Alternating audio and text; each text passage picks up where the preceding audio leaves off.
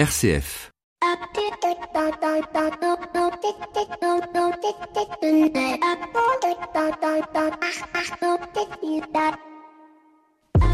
Bonjour à toutes et à tous. Ce week-end, c'était la Toussaint et la fête des morts, mais aussi l'inévitable fête d'Halloween et de la surconsommation. Pas très bonne pour les dents, déguisements, sucreries, un bon tremplin pour les fêtes de Noël qui arrivent. Tout cela dans une ambiance feutrée due au changement d'heure, alors que les villes se parent déjà de leurs futures illuminations. En préparant cet édito, je faisais quelques recherches via Google sur Halloween en tapant quelques mots-clés, Halloween, changement d'heure, fête de Noël. Et là, je tombe sur un article très intéressant qui date de quelques années tout de même, du Figaro, qui fait le constat suivant. Le changement d'heure est le fruit des lobbies, enfin en Amérique surtout. Il y a quelques années, l'industrie de la confiserie a fait reculer l'heure de la après la Toussaint euh, en Amérique, le changement d'heure pour que les enfants puissent rester plus longtemps dehors et donc puissent récolter davantage. Qui dit récolte davantage dit plus de bonbons à acheter. Pour l'industrie du bonbon, ce fut la bonne opération puisque ce décalage d'heure a permis à l'industrie de la confiserie d'augmenter son chiffre d'affaires global de manière conséquente. Mille en fut de même pour l'industrie du golf et du barbecue. Et nous alors, quels sont les lobbies? Qui nous gouvernent Bienvenue dans l'écho des solutions. L'écho des solutions. Patrick Longchamp. Voilà, bonjour à toutes et à tous. Très heureux de vous retrouver dans l'écho des solutions. Cette semaine, nous allons parler territoire, artisanat, entreprise. Comment les uns et les autres peuvent-ils s'enrichir? Quel est leur combat commun à mener avec de nombreux invités? Cette semaine, ils sont un peu partout. Il y en a à Angers, où nous nous trouvons, et merci d'ailleurs à RCF Anjou de nous accueillir, à Paris, et puis euh, par téléphone. Enfin bref, je vous les présenterai d'ici quelques instants. Sept minutes pour changer le monde nous mèneront à la découverte d'une association qui promeut la valorisation des compétences du travail auprès des personnes porteuses de handicap. Il s'agit de l'association Différents et Compétents. Bien évidemment, nous retrouvons aussi notre invité ECO et nous partirons du côté de New York pour découvrir un événement qui se tiendra les 6, 7 et 8 novembre prochains dans le cadre du mois de l'ESS et nous irons à la rencontre du Forum national de l'économie sociale et solidaire. Mais tout de suite, nous retrouvons celle qui vous manque, j'en suis sûr, et qui nous manque tous. Il s'agit de Flavie Depré et son actu des solutions, mais par téléphone. L'actu des solutions. Avec Care News, le média de l'intérêt général, Flavie Depré. Bonjour Flavie. Bonjour Patrick. Comment allez-vous? Ça fait un petit moment qu'on ne vous avait pas eu. Beaucoup d'occupations chez Care News? Je suis contente de vous retrouver. On avait beaucoup, beaucoup, beaucoup d'occupations. Ah, Mais ça- c'est pour la bonne cause. J'ai dit, hein, j'ai dit à nos auditeurs que vous incubiez pas des maladies, mais que vous incubiez l'entreprise et que vous aviez besoin un petit peu de, de temps pour euh, souffler et construire euh, euh, Care News. Alors, dites-nous-en un petit peu plus euh, dans votre actu des solutions. Aujourd'hui, on parle un peu de finance solidaire. C'est la semaine de la finance solidaire. hein. Ouais, alors, je voudrais commencer en fait par, je vais contrarier vos plans, mais par une mauvaise nouvelle. Ah bon? Ben oui, je me suis dit avant de passer à des choses positives, on a sorti un papier euh, ce week-end. Oui. euh, et les Français sont de, trop mauvais, de très mauvais élèves en termes de générosité. On n'est pas, on n'est pas généreux? Bah, il y a le World Giving Index qui est sorti, Le World Giving Qui- Index. voilà, et qui répertorie ceux qui donnent, que ça soit euh, qui aident un étranger, une personne dans le besoin, qui font un don, qui donnent de leur temps. Ouais, Euh, donc il y a une série de questions qui est fixe, euh, qui euh, court dans 125 pays. ouais. Et, Et on- la France est 66e. 66e. Pourtant, on m'a toujours dit que les Français étaient extrêmement généreux. Je crois que c'est. On essaie de se convaincre. Être ça, oui. Donc euh, voilà. Donc en fait, la France n'obtient que la 70e place du classement avec un score de 30%. Mhm. Et les États-Unis sont très généreux. D'accord. Voilà. Donc Ben, euh, ça- non, ça- je voulais juste. Ça, y est, vous nous avez plombé l'écho des solutions, euh, Flavie. non, mais ça veut dire que on peut peut-être se rattraper sur cette période euh, des fêtes qui arrivent, qu'on sait être euh, un moment important pour les associations et, et- et la collecte. Euh, D'ailleurs, nos, nos boîtes à lettres commencent à être remplies de, de prospectus nous vantant telle et telle association et la nécessité de donner. hein. Voilà, bah, le mois de décembre, de toute façon, entre la- l'échéance fiscale et, le, et la période, c'est sûr que c'est un mois euh, important pour les pour les dons. Alors justement, la Euh, finance solidaire, si vous, si on, si on en parle, c'est peut-être aussi un moyen d'épargner de manière solidaire. Qu'en est-il exactement? Alors, donc là, c'est la semaine de la finance solidaire. Euh, sur News, vous allez pouvoir retrouver euh, beaucoup de beaucoup de choses. Et je vais vous donner, parce que tout le monde ne sait pas ce que c'est, une définition de la finance solidaire. Oui. Euh, C'est une finance dont l'objectif est d'assurer aux épargnants que leur argent est bien utilisé pour des causes qui leur importent. Alors comment on peut faire justement pour, euh, pour, pour épargner de manière solidaire? On, on va voir sa banque Attendez, je tranquillement vous- bah alors justement, donc ça, la définition que j'ai donnée, c'est pas la mienne, c'est celle de Patrick euh, Sapi, Mhm. qui dirige Finansol, qui a été interviewé par euh, Hélène de la Kertim, euh, voilà aujourd'hui. Et alors en fait, nous on a mené, mais vous verrez demain, donc je fais un petit spoiler, on a fait un papier, j'ai essayé de faire de l'épingle solidaire. Et ben c'est pas si facile que ça, figurez-vous, selon les banques. Donc ça, ça sort demain, et donc c'est- ça n'est pas si simple. Mais en revanche, il y a un moyen assez simple, c'est d'aller sur lita.co Mhm. Eva Sadoun, elle est très connue euh, de, quand on s'intéresse à la tech for good, à la finance solidaire. Euh, D'ailleurs, il y a un papier euh, sur elle cette semaine aussi sur Care News. Et sur lita.com, vous pouvez investir votre épargne de manière assez facile.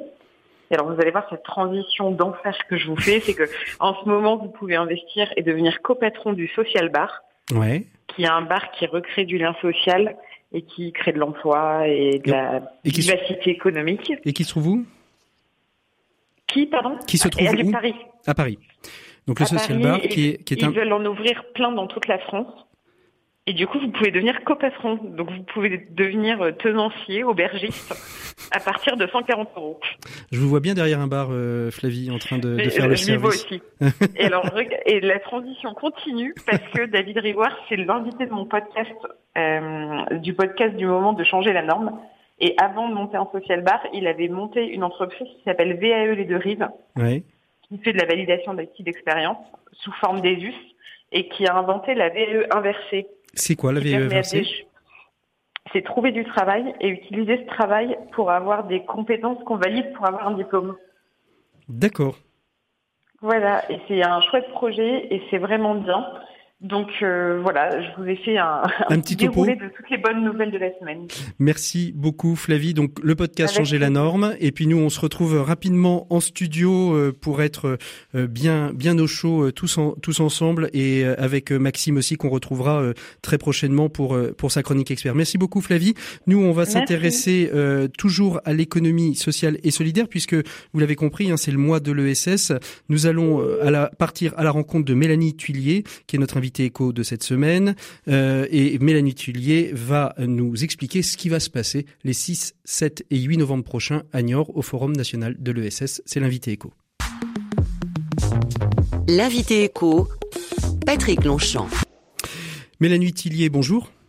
Bonjour. Je rappelle donc hein, que vous êtes codirectrice de la Cresse Nouvelle-Aquitaine. Avec vos équipes, vous avez organisé ce festival national de l'ESS qui va se tenir donc les 6, 7 et 8 novembre prochains.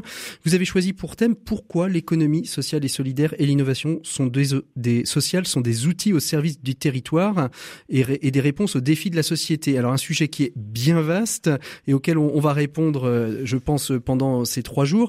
Mais avant de parler de votre festival, en quelques mots, euh, comment s'organise aujourd'hui l'économie sociale et solidaire en France Très rapidement pour que nos auditeurs puissent euh, ra- rattra- rattraper les, rattacher les wagons, raccrocher les wagons. Alors, euh, pour faire rapide, l'économie sociale et solidaire, euh, ce sont des entreprises donc qui développent une activité économique, comme son nom l'indique, d'utilité sociale. Donc, on les définit souvent par une entrée statutaire. Enfin, en tout cas, c'est comme ça que la loi, tous les acteurs de l'économie sociale et solidaire sont définis selon une loi, qui est la loi du 31 juillet 2014, et qui regroupe des associations, des coopératives, des mutuelles, euh, des sociétés commerciales de l'ESS et des fondations. Ce qui veut dire qu'on a des, des, des entreprises de toute taille. De toute taille, de tous les secteurs d'activité euh, imaginables euh, et de formes euh, un peu différentes, puisqu'entre une mutuelle et une association, on voit assez vite la différence, mais par contre dont euh, qui répondent à un certain nombre de valeurs qui sont les mêmes en fait, qui sont euh, des valeurs de gouvernance démocratique, de euh, finalité euh, d'intérêt collectif, de partage des ressources et et de euh, d'ancrage territorial. Est-ce qu'on peut on peut dire euh, ou on peut imaginer que la réforme euh, de la loi Pacte, hein, qui introduit la notion d'entreprise à mission, peut être une mise en danger de de la structuration qu'est l'économie sociale et solidaire, ou au contraire ça va plutôt la renforcer? Alors aujourd'hui, euh, je ne saurais pas lire dans l'avenir. Euh, nous, on y est vigilant en tout cas. On, on y regarde de près parce que effectivement, on, on souhaite que euh, le, le développement des entreprises à mission euh, euh, bah, ne, ne, ne, Ne vienne pas perturbe perturber. pas le- voilà, ne perturbe pas en tout cas ce que porte l'économie sociale et solidaire depuis fort longtemps. Euh, mais forcément, on encourage l'ensemble des entreprises à aller vers plus de euh, responsabilité sociétale, de d'ancrer leurs projets aussi sur euh, sur des territoires. Mmh. Pour autant, je pense que le secteur de, enfin, la typologie des, des structures de l'économie sociale et solidaire a quand même encore euh, de beaux jours. devant elle. Voilà, euh, au regard du climat social, écologique euh, actuel, on se dit que on reste quand même une réponse euh, à une euh, à une disons qu'à une forme d'entreprendre différente qui mmh. met au cœur de son projet plutôt l'homme et la nature que le capital. Mmh. Alors pourquoi avoir choisi Niort? Est-ce que c'est le fait que ce soit la capitale quasiment française des mutuelles et donc quelque part la capitale française de l'économie sociale et solidaire? Alors, c'est déjà c'est historique. Hein, c'est la cinquième édition du forum. Euh, donc, euh, ça a été, euh, c'est un, un, événement qui se tient à Niort depuis déjà euh, bah, cinq éditions. Alors, Niort, forcément, euh, capitale de, de capitale historique, je sais pas, mais en tout cas berceau des mutuelles. donc, un fort, fort pourcentage de la population niortaise travaille dans l'économie sociale et solidaire. Et puis, c'est effectivement euh, symboliquement, en tout cas, une, euh, une agglomération où, euh, où le SS a une part importante et de, dans l'activité économique. Mhm. C'est la, la, la, la, commune de Niort est, est imbibée de SS, c'est ce que vous voulez dire, Mélanie? L'agglomération, oui, l'agglomération niortaise. ça, fait, c'est dans leur, dans leur ADN, comme Alors, Mais on a plein d'autres, plein d'autres terreaux de l'ESS un peu partout en France, en tout cas qui œuvrent au, quotidien pour le développement de l'ESF. Alors, une grande question hein, au cœur de, de, de ces, ces, trois jours, je la relis intégralement. Pourquoi l'économie sociale et solidaire et l'innovation sociale sont des outils au service des territoires et des réponses aux défis de la société? Et pour ça, vous avez trois jours. Comment ça va se passer pour répondre à toutes ces questions, à cette question en trois jours? Alors c'est un programme riche et dense. En fait, euh, chaque euh, chaque euh, demi-journée donc de, de, entre le 6, le 7 et le 8 est découpée en différentes thématiques. Donc on va retrouver des thématiques transition numérique, transition écologique, égalité femmes-hommes, innovation sociale, coopération territoriale et j'en passe. Silver Economy. Euh, et au, au, sein de chaque demi-journée, on va retrouver euh, un ensemble de conférences, tables rondes et ateliers sur ces thématiques-là pour euh, bah, donner à voir euh, ce qui se fait dans, les, dans l'ESS, mais aussi pour les structures de l'ESS qui seront présentes et les collectivités, pouvoir monter en connaissance, en compétence sur ces questions-là et regarder ce qui se fait un peu partout Mmh. Euh, en France et à l'international, puisqu'on a 10 pays qui seront aussi représentés euh, sur le forum. on va parler un petit peu de l'international justement dans, dans, quelques instants, mais c'est ouvert à tous. Euh, de, on peut aller sur votre site, n'importe qui peut s'inscrire et venir participer à, ces, à ce forum national de Alors oui, tout à fait, tout à fait. Il est encore temps de s'inscrire. Après, bah forcément, les ateliers sont de plus en plus complets, complets pour certains, euh, au regard de leur intérêt. Mais on peut effectivement euh, s'inscrire sur le site. Euh, donc vous tapez sur n'importe quel Google, euh, sur un moteur de recherche, forum, forum ESS Niort, vous allez trouver sans problème. et puis on peut aussi, si on ne s'est pas inscrit avant, venir le jour même. Et puis on tâchera de vous trouvez une petite place. Alors, vous disiez qu'il y avait un certain nombre de pays qui étaient présents. Euh, moi, c'est la question que je me pose aujourd'hui. Est-ce que l'ESS tel qu'il est constitué, tel qu'il se, euh, tel qu'il s'est euh, construit en France, est une singularité française ou est-ce qu'on retrouve des modèles similaires à l'international? Et puis, euh, en Europe, comment s'organise ces deux questions en une Mais en Europe, comment s'organise cette économie sociale et solidaire? Alors, euh, mais j'ai envie de dire, au forum, on va répondre à un certain nombre de ces questionnements, puisqu'on a une thématique sur l'international et l'Europe, qui mhm. va traiter ces, ces questions-là. Euh, comment ça s'organise? Alors euh, non, l'ESS n'est pas du tout une particularité française, euh, bien au contraire. Hein, on retrouve euh, un peu partout dans le monde de déjà la forme coopérative est quand même une forme qu'on retrouve dans dans énormément de pays, voire dans tous les pays quasiment à l'international. Euh, elle a une manière d'être appréhendée, l'économie sociale et solidaire, un peu différente selon les pays. La définition est parfois un petit peu différente. Euh, puisqu'on parle de social économie, euh, qui n'est pas tout à fait la même traduction que ce que nous on entend par économie sociale et solidaire. Mais pour autant, euh, il y a un travail qui est fait au niveau international pour essayer de, en tout cas, de mettre en cohérence toute tout ce qui se passe un petit peu partout dans le monde. Et, et au niveau européen, alors comment, comment ça se passe aujourd'hui L'ESS au niveau européen, tous les pays euh, parlent d'une seule voix. Quand on va voir l'Europe avec des projets de l'ESS euh, qui émanent de France, est-ce que c'est plus compliqué parce qu'on a du mal à trouver les bonnes cases, euh, les bons cadres? Alors c'est toujours la traduction que l'on fait qui est compliquée souvent. Euh, voilà, au niveau de l'Europe, euh, les choses sont quand même relativement bien définies. Euh, parfois avec certaines variantes de compréhension, ce que je vous disais juste avant, c'est valable au niveau européen. Euh, et justement, on est en pleine en ce moment concertation sur les prochains programmes européens, donc il y a un enjeu fort nous de, de concertation et de plaidoyer en ce moment. Mais c'est plutôt la déclinaison par pays qui fait que parfois il y a des peut-être des difficultés de compréhension et de mise en œuvre. Euh, mmh. Mais malgré tout, euh, l'Europe est un euh, est un atout important du développement de l'ESS sur l'ensemble des pays européens. Et particulièrement en France. Mmh. et, à tous les niveaux. Dernière question, Mélanie Tullier. quelle est votre vision de l'ESS dans le futur? C'est quoi les chantiers qu'il faudrait ouvrir aujourd'hui pour aller plus loin? Alors, pour aller plus loin, euh, bah, déjà une meilleure visibilité euh, de ce qu'est l'économie sociale et solidaire. Nous, on constate, euh, pour intervenir, nous, on a mis un enjeu fort sur l'éducation des jeunes et la mmh. sensibilisation des jeunes. Je pense que si on veut développer l'ESS, bah, il faut commencer par en parler aux jeunes, puisque c'est eux les futurs entrepreneurs de demain, hein. mmh. et c'est eux qui vont créer la société de demain. Et on se rend compte souvent dans les cursus scolaire, universitaire, que euh, le SS est quand même euh, souvent à la marge.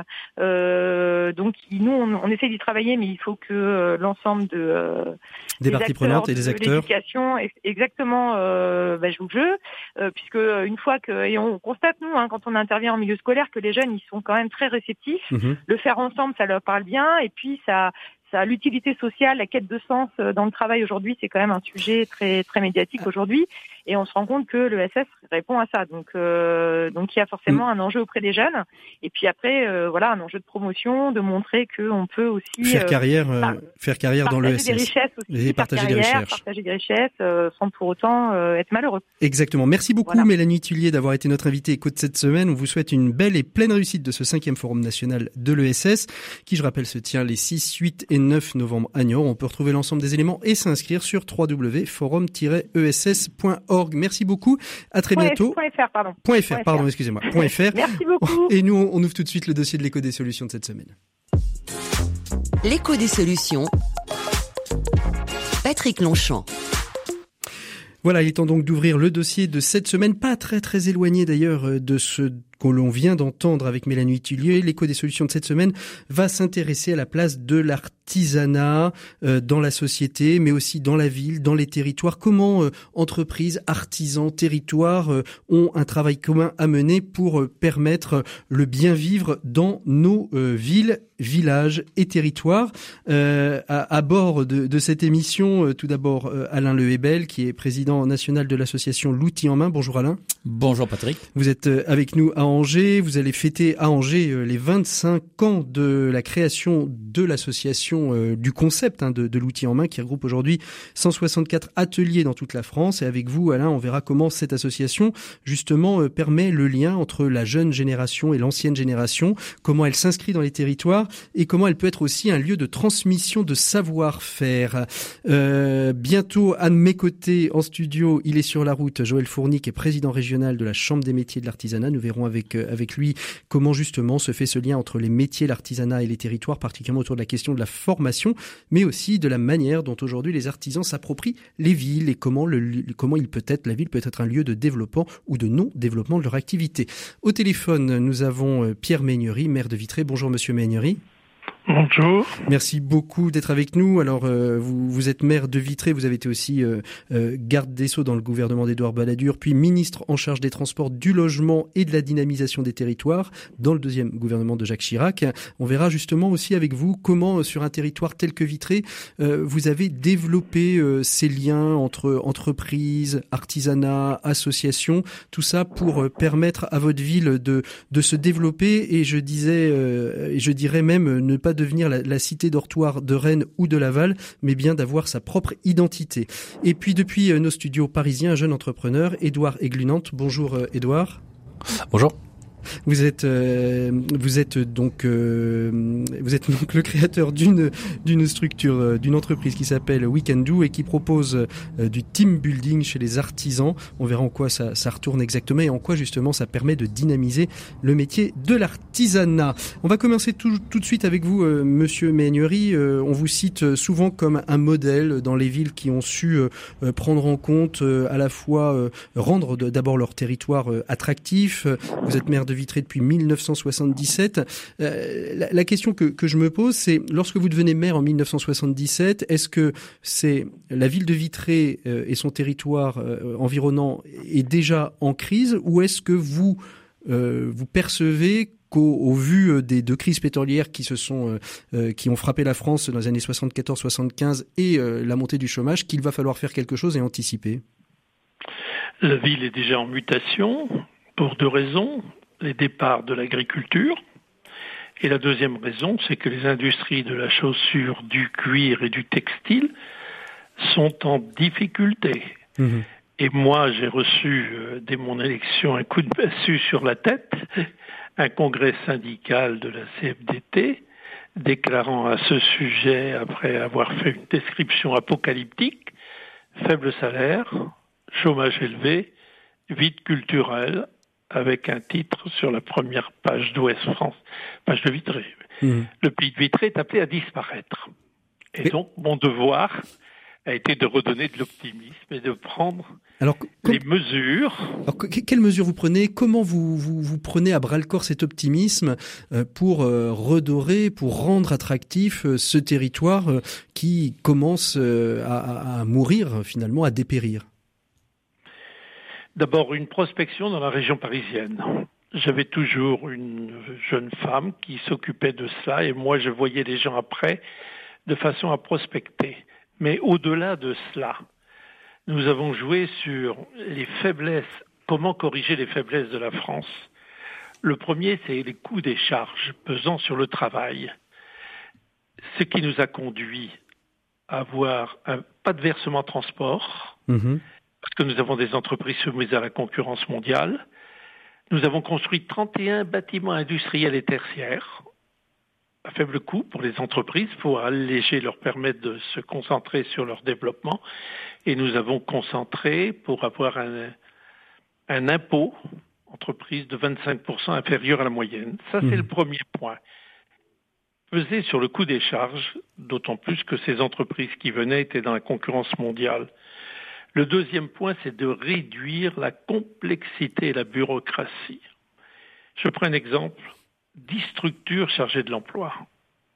Nous construisons un bâtiment pour les regrouper toutes sous un même bâtiment et un seul directeur maison de l'emploi et, et Pôle emploi de façon à faciliter la vie des entreprises. Ça a beaucoup aidé. Hmm. C'est-à-dire qu'en fait, vous, êtes, vous étiez précurseur de ce fameux guichet unique dont on parle depuis des années que quelque part on arrive difficilement et qu'on a, vous vous l'avez appliqué directement sur, sur, sur le territoire de Vitré. Oui. Et nous avons investi dans ce domaine. Et le troisième point qui est très important pour nous, revaloriser la formation professionnelle. Je mesure encore lorsqu'il s'agit d'orienter ses enfants, l'angoisse des familles en fin de troisième. Hmm. Elles ont le sentiment que si on dirige leurs enfants vers euh, l'enseignement technique ou vers l'apprentissage, il y a un premier sentiment de déclassement. Et donc, pour réagir face à ça, on a eu d'abord la chance d'avoir les 200 artisans et gens de métier qui, en le mercredi après-midi, transmettent leur savoir-faire. On pense à l'outil aux mains et, à vous, Alain. C'est ça l'objectif, Alain Le Lebel, de, de l'outil en main, c'est d'arriver euh, sur, sur un territoire à, à, redorer finalement le blason de ces métiers qui sont, excusez-moi l'expression, et je le dis assez souvent, mais qui sont considérés comme des filières poubelles parce qu'on n'est pas en capacité d'aller faire d'autres études qu'un CAP de mécanique, euh, de coiffure ou, euh, ou de boulangerie. C'est tout à fait ça. Je suis d'accord avec euh, Monsieur. Bonjour, Monsieur Meignery.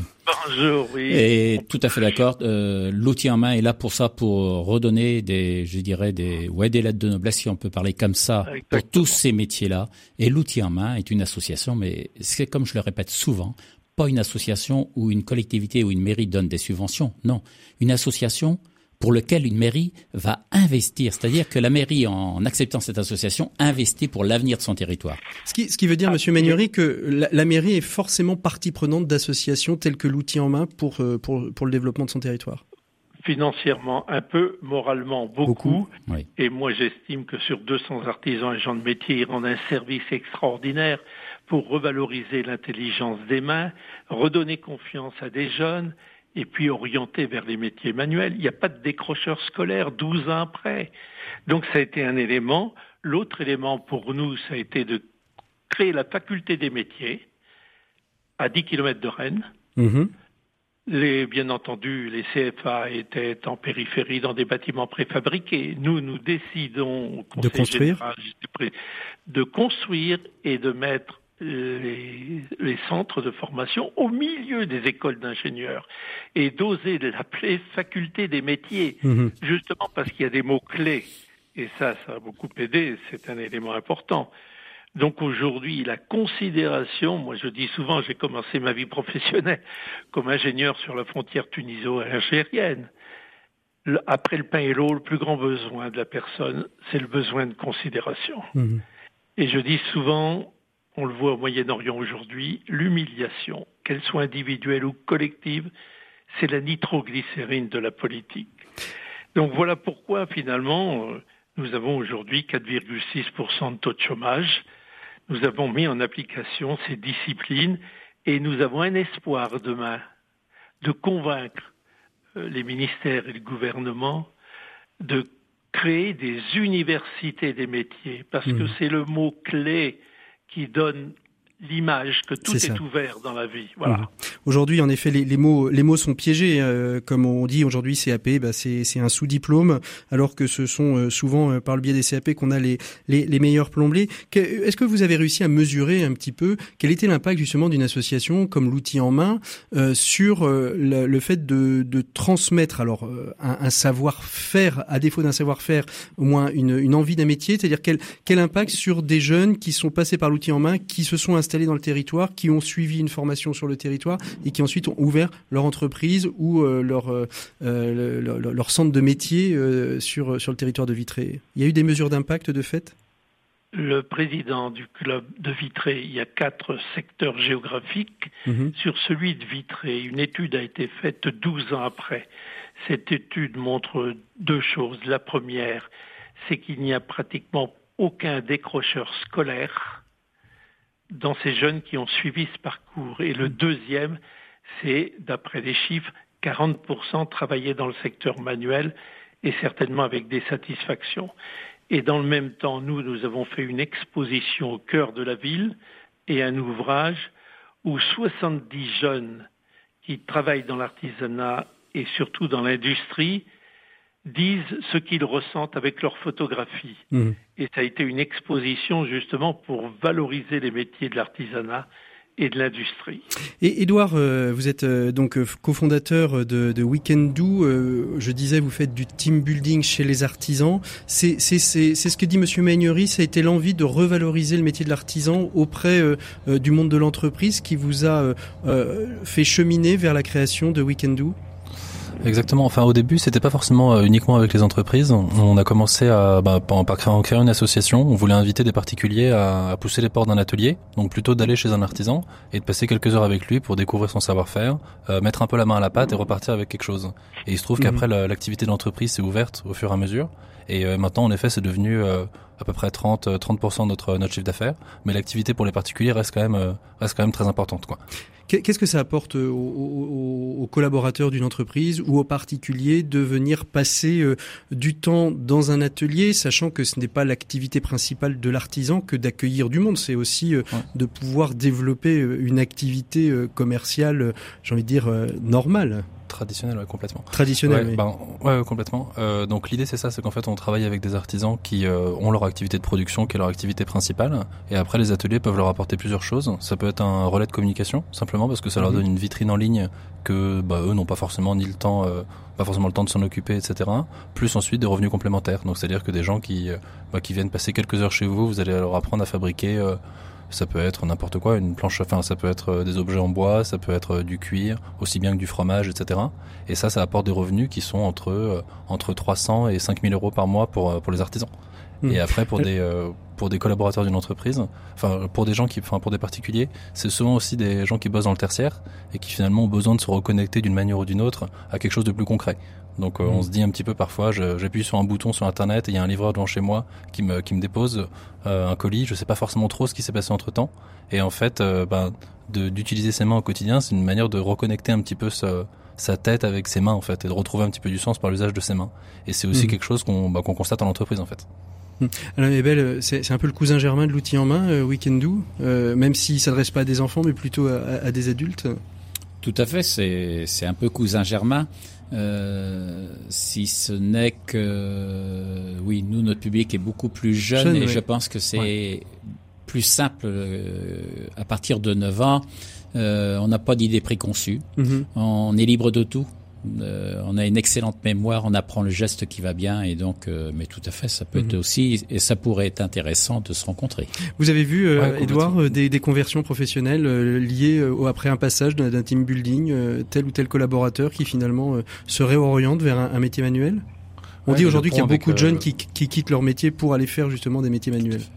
Oui, complètement. Et c'est marrant, le pont avec, enfin, là aussi, la mission de l'outil en main est hyper importante. C'est qu'en fait, nous, on constate énormément de, soit d'artisans qui sont reconvertis, avec qui on travaille et qui proposent des ateliers, soit même des, euh, des clients, enfin, des gens qui ont fait des ateliers, qui en fait derrière changent de vie. Et on a déjà une vingtaine de, euh, de parcours, alors que l'entreprise n'a que trois ans, euh, de personnes mhm. qui ont choisi de quitter leur job pour faire autre chose, quoi.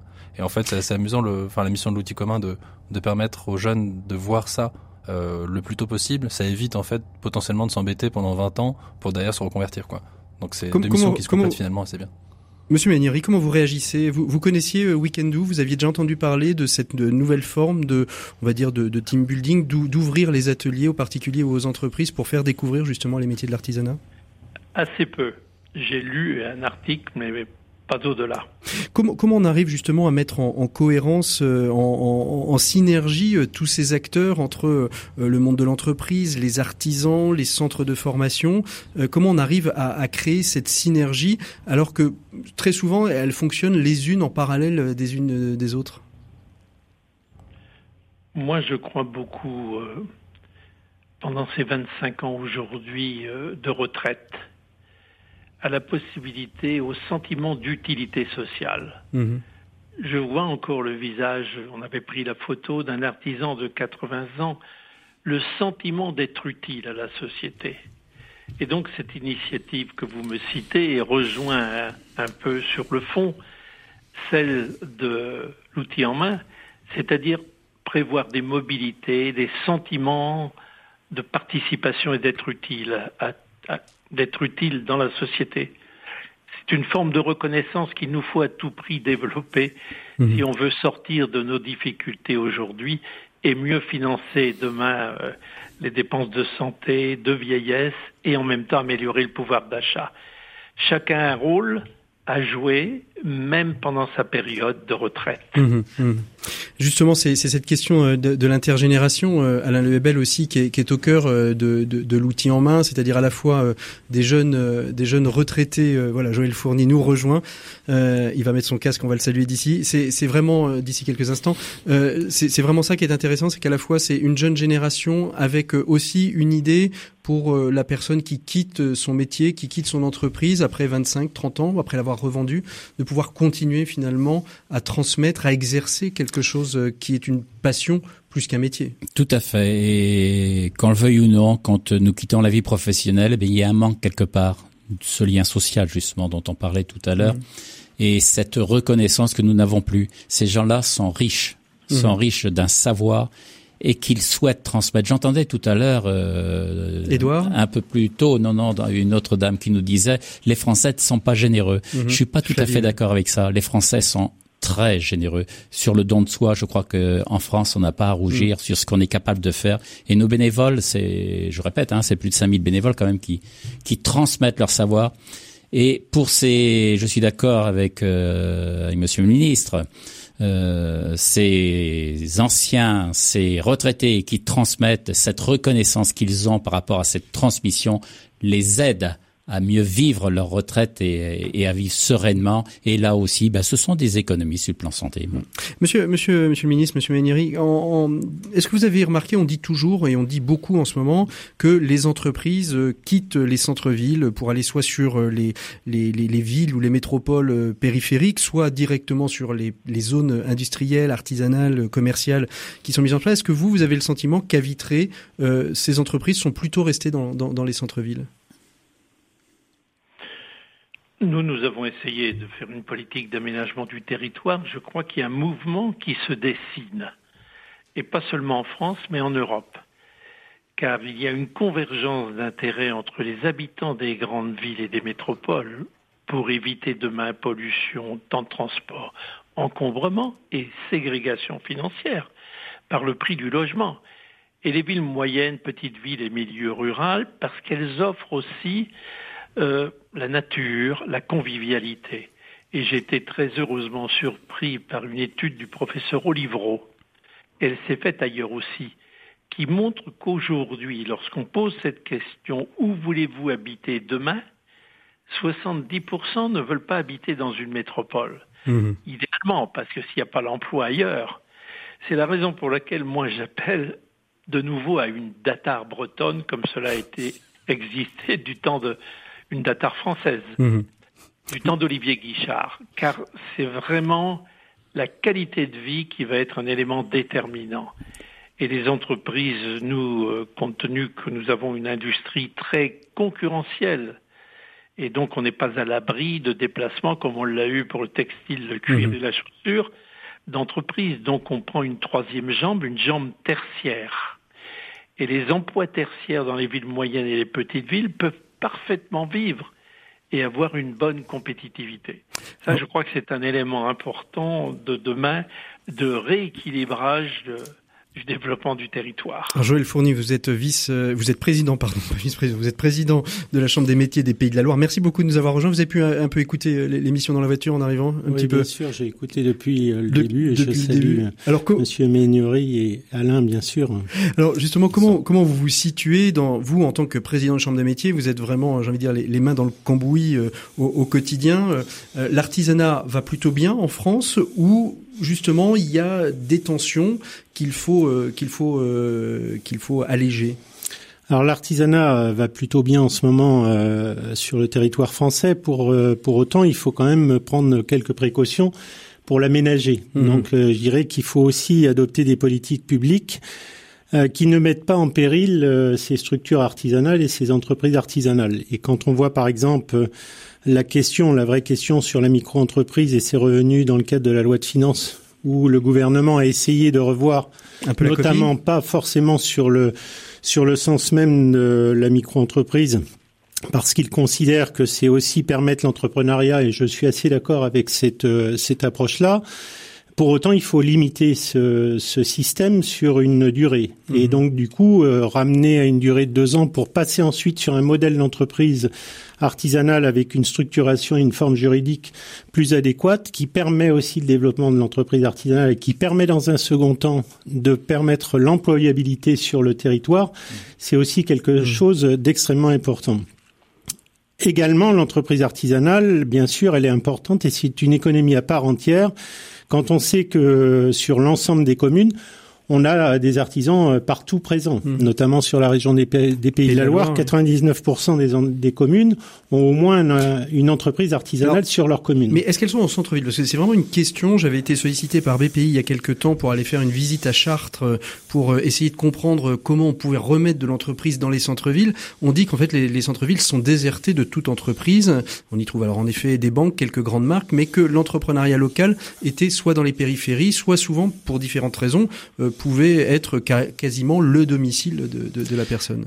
Mais si vous voulez, euh, nous c'est quelque chose qu'on défend depuis un certain nombre d'années. Euh, tout dépend de la politique territoriale qui est choisie par les élus, mmh. euh, notamment sur chacun des territoires. Si l'idée est de faire en sorte de trouver une complémentarité entre les activités qui se trouvent en périphérie et les activités artisanales qui peuvent se trouver en cœur de ville ou en cœur de bourg, j'irai, euh, ça pose aucun problème et aucune difficulté en soi et ça permet de, maintenir les activités et de créer une vraie dynamique en mmh. centre-ville.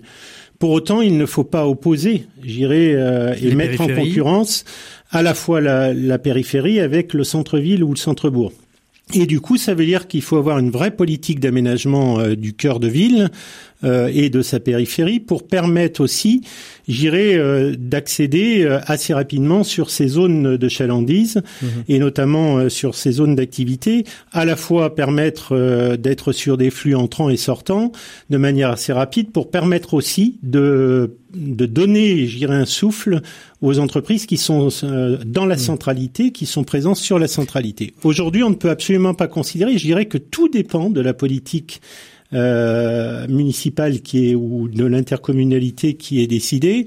S'il y a une vraie logique d'aménagement euh, du territoire de manière coordonnée, organisé avec des pôles euh, économiques bien structurés et bien définis par rapport aux objectifs de circulation et d'accessibilité, il n'y aura pas d'opposition. Par contre, si on organise autour d'un rond-point, par exemple en périphérie, la possibilité de voir apparaître et fleurir des, des entreprises artisanales, comment voulez-vous euh, maintenir en cœur de ville par obligation euh, l'artisanat? Et c'est compliqué ou pas de, de, de, dialoguer justement avec ces compliqué, elles, elles, entendent, elles entendent vos besoins, elles entendent cette réalité qui est finalement celle qui, qui émanent Oui, c'est compliqué à faire comprendre. Euh, aujourd'hui, ça c'est peut-être une approche un peu différente, et notamment par rapport au fait que euh, le gouvernement a lancé l'opération cœur de ville et mmh. cœur de bourg donc centre-bourg. Donc disons qu'on voit qu'il y a une, il y a une prise de conscience euh, des élus sur le fait qu'il faut rééquilibrer les choses. Mais aujourd'hui, on est dans une difficulté réelle parce que les choses sont installées en périphérie.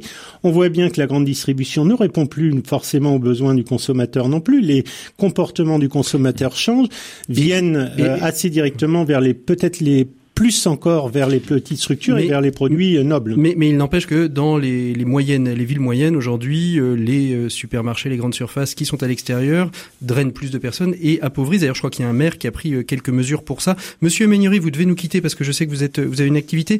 Quel, quel serait votre, à vous, votre, votre mot de conclusion dans cette coopération entre territoire, entreprise et artisanat Une étude a été engagée il y a trois ans par l'Observatoire du dialogue et de l'intelligence sociale qui m'a surpris heureusement. On a analysé à partir de 30 critères, 15 critères de performance économique et 15 critères de performance sociale, les 21 régions françaises. Sur les critères de performance économique, l'île de France est première, mais elle n'est que 20e sur les critères de performance sociale. Et quand on fait l'addition de ces 30 critères, à la fois sociaux, et économique. Quelle est la première région française qui apparaît? Je ne sais pas. Vous allez nous le dire Les Pays de la Loire, Pays de Loire Suivi de la Bretagne et de l'Alsace. Et cette étude dit ceci la force du Grand Ouest, c'est pas seulement deux métropoles. Mhm. C'est un réseau de villes moyennes et de petites villes bien liées à son territoire qui favorise les capacités d'initiative et de responsabilité. Et ce maillage territorial dans l'Ouest est une chance. Mm. Il faut absolument le garder pour l'avenir, mm. parce que c'est à la fois un facteur de compétitivité et de solidarité. Donc pour moi, je n'oppose pas, je dis à une complémentarité de qualité. À trouver. Merci beaucoup, Monsieur Méniori. Sur l'artisanat, je dis ceci. Pardon, excusez-moi. C'est vital, vital pour l'avenir. Un seul chiffre. Entre 2003 et 2018, là où il y avait 220 euros de différence de création de richesse entre l'Allemagne et la France, mhm. il y a en 2018 5600 euros de différence de création de richesse par habitant. Mhm. Vous imaginez que si on avait ces 5000, on pourrait répondre aux besoins de pouvoir d'achat ou à la réduction de la dette. C'est la raison pour laquelle il nous a manqué, à la différence de l'Allemagne, ce réseau d'artisanat et de valorisation des métiers. Merci. Merci beaucoup, Monsieur Méniri. Bonne continuation. Merci de vous être rendu euh, disponible. Édouard, comment vous réagissez vous? Parce que vous êtes loin de nous, alors euh, on vous voit pas, on peut vous entendre. Donc comment vous réagissez à, à ces différents propos euh, de, de Joël Fourny et Pierre Méniri et d'Alain Lehebel Ouais, bah c'est C'est très intéressant. Nous, on travaille beaucoup avec des artisans qui sont plutôt en centre-ville et on réalise assez rapidement que lorsque des participants doivent bah, s'éloigner justement, du centre-ville pour aller à, la rencontre de l'artisan, bah, il y a tout de suite un frein, euh, un frein qui est dû bah, au temps que ça va prendre, etc. Et après, je pense qu'il y a aussi une vraie notion de, de type euh, de métier d'artisanat. Enfin, certains métiers qui demandent euh, un pas de porte et potentiellement une boutique, etc. Ou alors des petits produits qui peuvent être achetés rapidement ont beaucoup plus de sens en centre-ville que finalement de certains métiers qui demandent des grosses machines, des extractions, etc., etc. Mm. Donc après, c'est quelque chose à faire main dans la main avec euh, avec euh, bah, les organes en charge de l'urbanisme, la mairie, les chambres des métiers, etc. Hmm. Alors une, petite question rapidement euh, parce qu'on arrive quasiment au terme de, ce dossier. Si, si on fait appel à Weekendoo, comment ça se passe? Qui peut faire appel à vous? Pourquoi? Comment? On a compris que c'était mettre des personnes chez les artisans, mais comment ça s'organise très rapidement hein? Ouais, bah c'est très très simple. Il y a un site qui s'appelle euh, weekendo.fr, donc w e c a n d o.fr, et vous pouvez donc euh, consulter euh, les pages de plus de 300 artisans. Ça représente 400 ateliers et réserver un créneau directement chez un artisan pour passer quelques heures avec lui sur un format avec 3-4 personnes maximum, quoi. Et c'est lui qui propose le programme. Exactement. on définit. Après, ensemble Exactement. On définit le format avec l'artisan, donc suivant son coût de matière première, euh, son, son style de création, etc. Ensuite, on vient faire du contenu, c'est-à-dire euh, des photos, des vidéos, du texte. Et après, un mhm. calendrier est directement disponible en ligne. Vous pouvez sélectionner la date, vous réserver, etc. C'est très simple hein, au niveau de, de l'utilisation. Vous, vous connaissiez euh, Joël Fourni Non, non je, pas vraiment, week-end je découvre. C'est intéressant aussi mhm. cette manière d'aller à la rencontre des artisans. C'est une manière différente, hein, on l'a vu, que, que l'outil en main. Oui, bien sûr. Et puis je pense que l'artisanat, euh, vous savez, euh, faut pas oublier que ce sont avant tout des professionnels, les artisans qui ont le, la main, les mains dans le cambouis, hein, comme on dit. Et du coup, ils n'ont pas forcément, euh, j'irais, euh, la tête à, à faire ou à aborder d'autres d'autres thématiques. Et du coup, je pense que le fait de leur apporter des, une offre de service et des solutions toutes faites, ou en tout cas les inciter à aller vers des structures qui soient capables de leur apporter, j'irais, en termes de, de complémentarité, c'est plutôt mm. intéressant. Et puis, ce qui est intéressant, euh, Edouard, on n'en a pas parlé, mais ce qui est intéressant, c'est que là, on parle de d'artisans qui sont dans des villes, j'ai envie de dire normales, mais ou traditionnelles, mais vous avez tous ces villages d'artisanat qui, à partir de la fin de la saison, n'ont plus beaucoup d'activités. C'est aussi un moyen de leur permettre de continuer une activité. Edouard, c'est ça aussi. Complètement. on a énormément de, on a énormément de discussions, notamment avec les, les offices du tourisme en fait, et ça joue beaucoup beaucoup sur euh, l'attractivité du territoire. Et après, c'est des mm. formats qui sont un peu plus longs. À ce moment-là, c'est plutôt sur euh, un week-end ou même une semaine, et qui permet mm. finalement d'alimenter en, en, trafic humain, on va, on va mm. dire, euh, une région quoi qui n'a pas forcément, enfin qui, et de répondre à une faiblesse quoi et puis de répondre aussi à une faiblesse de communication de ces artisans et, et de, de, de, trouver euh, via la plateforme euh, Weekendoo un, un moyen d'être un petit peu plus visible. Alain, qu'est-ce qui va se passer euh, chez vous 25e 25e anniversaire de l'Union Loutier-Main Oui, le, le, le, crayon tombe sur la table, vous inquiétez pas. qu'est-ce qu'est-ce qui va se passer? C'est les 8 et 9 novembre à Angers, c'est ça? Un colloque le vendredi 8. Hein. C'est ça. le 8 et 8 et 9 novembre, donc nous fêtons les 25 ans de l'outil en main. Pourquoi le, les 25 ans de l'outil en main Parce que ça fait 25 ans, nous avons suffisamment de recul. Un quart de, un quart de siècle. Nous avons suffisamment de recul pour parler de l'artisanat, pour parler des, des réussites, pour mm. parler des retours sur expérience de ces jeunes qui sont passés par l'outil en main, qui aujourd'hui sont soit artisans, soit collaborateurs dans les entreprises. Donc, euh, on a entendu Pierre Ménieri qui parlait de 40%, mm-hmm. et on est toujours dans ces chiffres-là sur le plan national. Donc c'est 40% des jeunes qui passent par l'outil en main vont vont vont, s'orienter à un moment donné vers, ces... vers ces métiers-là. Euh, comment dirais-je Tous ces jeunes que l'on voit aujourd'hui, ces jeunes cadres supérieurs dans les entreprises, qui changent de métier mhm. euh, parce qu'ils ont, à mon sens, ils ont perdu un peu de temps au départ, pas forcément, mais quand même. Mhm. Euh, les jeunes que nous avons aujourd'hui à l'outil en main euh, vont gagner ce temps-là, vont avoir le cette facilité de, de comprendre, d'appréhender tous ces métiers. et surtout la matière. Mhm. Et donc, ce sera un moment fort à Angers où il va y avoir des colloques qui vont nous parler ben, de ce que l'on a parlé pendant toute cette émission, la place euh, de l'entreprise dans les territoires et l'économie des territoires. Merci beaucoup Alain Lehebel, merci beaucoup Joël Fourny. On va tout de suite retrouver notre invité des 7 minutes pour changer le monde, c'est notre petite rubrique. Et là, on va aller s'intéresser à quelque chose que j'ai découvert, j'en avais parlé dans ma chronique sur le développement durable. Il s'agit de différents et compétents.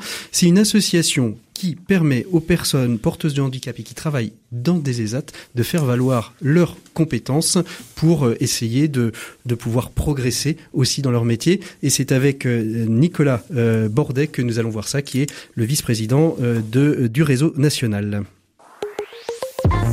7 minutes pour changer le monde, l'écho des solutions. Nicolas Bordet, bonjour. Nicolas Bordet, bonjour. Je, je récupère le son dans... Allô? Oui, c'est bon. Oui, bonjour Nicolas. Merci beaucoup d'être avec nous. Donc vous êtes vice-président du réseau national différent et compétent. Je disais en introduction, euh, en faisant un petit teasing et en quelques mots, différent et compétent, euh, ça, ça, te part de quelle idée et pourquoi faire? Bah, L'idée de base, euh, je pense que ça part de, du constat que personne ne sait rien faire en fait. Et les personnes qu'on accompagne euh, dans nos établissements, donc vous avez parlé des ESAT, mais également les entreprises adaptées, l'insertion par l'activité économique, les jeunes en, en IME, mais principalement effectivement les ZAT euh, ont des compétences et euh, des compétences souvent ignorées. Et l'idée, euh, l'objectif de différentes compétences, c'est de les reconnaître et de les valoriser. Alors c'est une reconnaissance des acquis d'expérience. Et quelle différence faites-vous avec la valorisation des acquis d'expérience? Alors on a coutume de dire que nous on se base plutôt sur la preuve que sur l'épreuve, c'est-à-dire que le candidat a trois modalités de reconnaissance de compétences, soit en situation de travail, et euh, au cours de laquelle il, il apporte les preuves de ses, ses, compétences par la démonstration euh, dans son atelier ou dans son lieu de travail, soit par un entretien de valorisation au cours duquel le, le candidat apporte la preuve de ses compétences en expliquant son travail, mais aussi avec un support euh, le support d'un dossier, ou euh, après un stage en entreprise, euh, où là le, le candidat montre qu'il est en capacité de, de, transférer ses compétences et euh, sur sa pratique quotidienne mmh. dans un autre environnement de travail. Ça, ça veut dire quoi? Ça veut dire que en, en, en, quelque sorte, à la suite de, de cette RAE, euh, ce, ce, ce, jeune euh, va posséder un diplôme équivalent au métier qu'il pratique? Euh, un, un, diplôme, oui, reconnu aussi euh, par nos partenaires, euh, l'éducation nationale et, euh, et, le ministère euh, de, de l'Agriculture, mmh. et qui est en lien justement avec effectivement le métier qu'il pratique, puisque le, le, référentiel sur lequel on se base pour ces pour ces entretiens euh, est tiré des, euh, des CAP, donc euh, les plus proches du métier mmh. exercé. C'est un niveau hein, de, de, diplôme, c'est pas un diplôme à proprement parler. Ils ne peuvent pas se, euh, se, se, prémunir du, du fait d'avoir un CAP Non, ils peuvent pas s'en prémunir. Ça peut être une voie pour y parvenir, mais par contre. c'est ça reconnaît ses compétences. Une VRE ou un diplôme, vous l'avez ou vous l'avez pas. Euh, alors que cette reconnaissance des, euh, des acquis de l'expérience, elle change le regard sur, euh, sur la personne mmh. et, et, et, elle démontre, elle montre ce que, ça, ce que la personne sait faire. Mmh. Elle change le regard sur la personne, mais elle change le regard de la personne sur elle-même aussi, non? Effectivement, effectivement, elle change le regard de, de la personne sur elle-même. Bien, bien souvent, les professionnels qui, les encadrants qui sont engagés dans cette démarche et les, euh, les personnes accompagnées euh, sont surprises euh, par les compétences euh, qu'elles ne soupçonnaient pas avoir. Donc c'est aussi une forme de révélateur des, des, des, capacités professionnelles des personnes. Et puis aussi, au-delà de ça, euh, ça permet euh, à ces personnes accompagnées euh, d'avoir une meilleure confiance en soi, une estime de soi mmh. revalorisée. Mmh. Qu'est-ce qui, qu'est-ce qui, dé, qui fait entamer cette démarche aux personnes porteuses de handicap? C'est l'environnement, c'est la personne elle-même qui à un moment de, évoque le souhait de pouvoir bénéficier de cette RAE, de cette reconnaissance des acquis d'expérience? C'est l'environnement, c'est les collègues de travail, que ce soit les collègues accompagnés aussi dans, dans, dans l'atelier, ce, ce, peut être les encadrants également. Bien souvent, euh, les, les, les, les meilleurs promoteurs sont, sont, les collègues de travail qui, euh, qui ont effectué une, une, reconnaissance des acquis et de l'expérience euh, l'année précédente ou il y a quelques années et qu'on a vu tous les bénéfices pour eux.